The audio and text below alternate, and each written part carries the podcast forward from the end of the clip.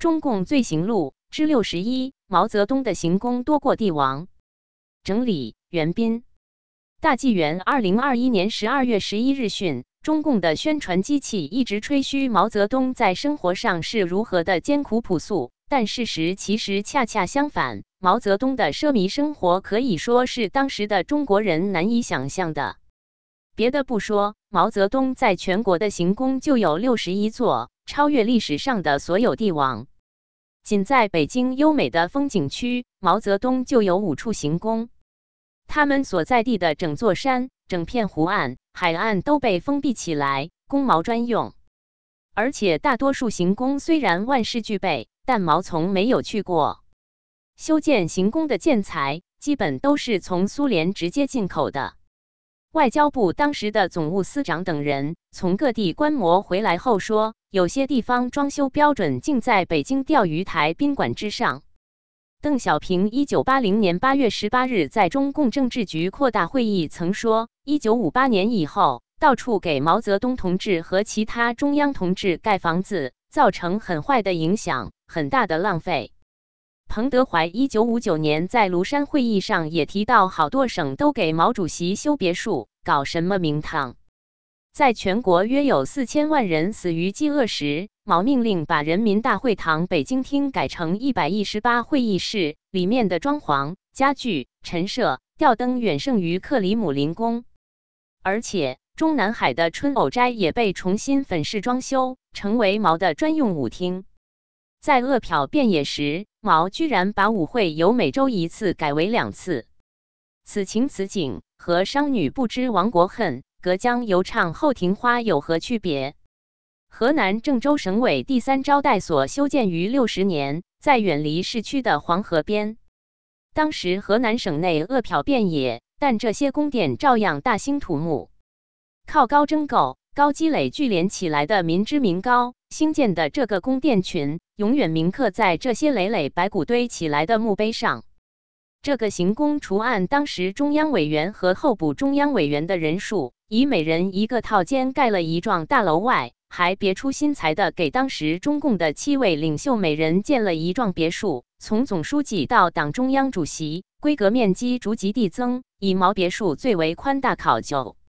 毛的卧室里还专门修了一条秘密地道，用于毛一旦遭遇万一情况时逃跑。当年建成后，因信阳饥荒惨案，中共中央再没来郑州开会。尤其是那幢主席别墅，永远紧锁着大门，自建成从未有人住过。如今已经改为达官显贵下榻的黄河迎宾馆。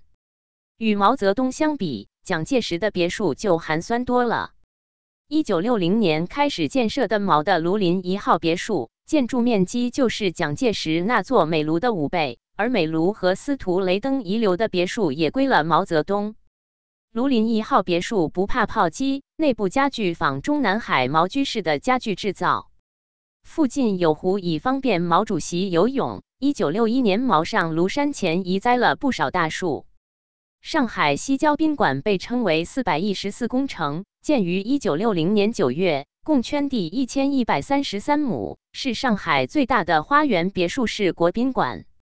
园林、花木、房屋修建，连同女服务员一百多人，常年为毛泽东服务。但他总共没有住过几天，而一百多人的工资外加维修费用，少说一年不下百万，改开前的百万。湖南省委在长沙为毛泽东建的荣园一号，也仅在一九五九年住过一次。济南南郊宾馆建于六十年代初，占地面积一千一百六十亩。建筑面积十一万五千八百平方米，素有“山东钓鱼台”之称。金华西郊一片树林里，有幢五百多平方米的六百零一别墅，建于一九六一年。主房子设有一处地下指挥部，入口处有厚厚的电动钢板门。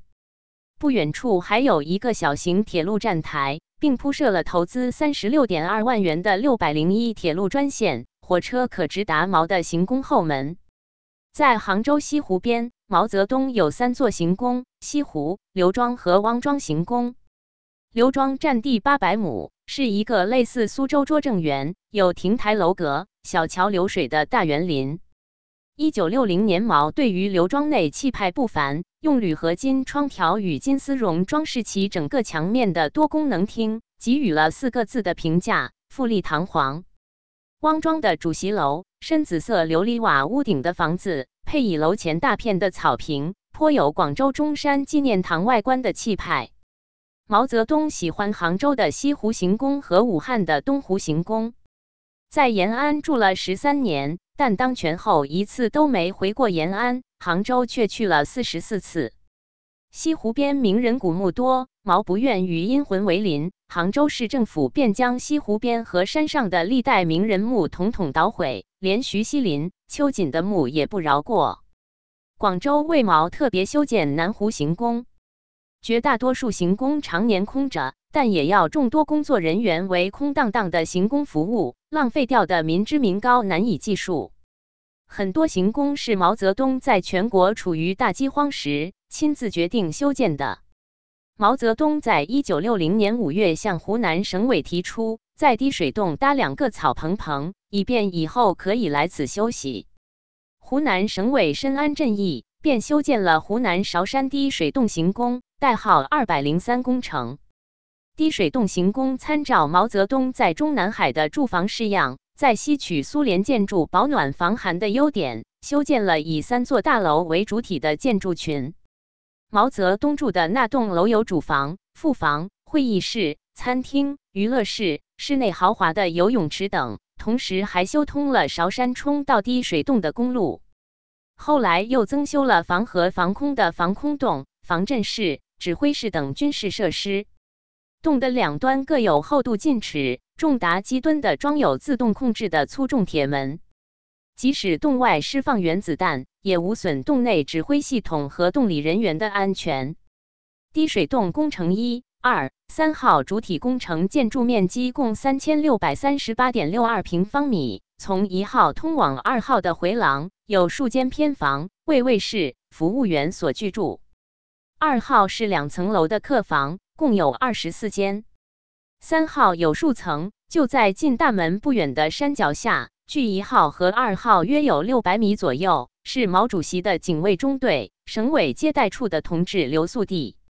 从一九六零年下半年开工到一九六二年竣工的这座别墅，连修韶山冲至滴水洞的公路、美化环境在内，耗资一亿二千万元。那时三十元可以够一家人糊口。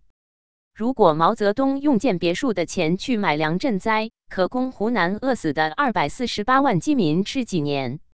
除滴水洞外，其他的行宫还有济南南郊宾馆、青岛迎宾馆、青岛八大关小礼堂、合肥董普宾馆、庐山庐林一号别墅、南昌八百二十八宾馆、长沙荣园、成都金牛坝宾馆、武汉东湖梅林别墅、武汉东湖宾馆、郑州省委第三招待所。北戴河莲花山别墅、北京密云水库湖心岛别墅、北京香山双清别墅、北京玉泉山别墅、哈尔滨花园村一号楼、广州南湖行宫、广州小岛一号楼、南京紫金山宾馆、南京一村饭店、杭州西湖行宫、杭州刘庄宾馆、杭州汪庄宾馆、金华六百零一别墅、上海西郊宾馆等六十一处奢华行宫，其中滴水洞使用率最低。滴水洞从一九六二年竣工到八十年代末期开放，毛泽东仅于一九六六年六月十八日至二十八日在此居住过十一天。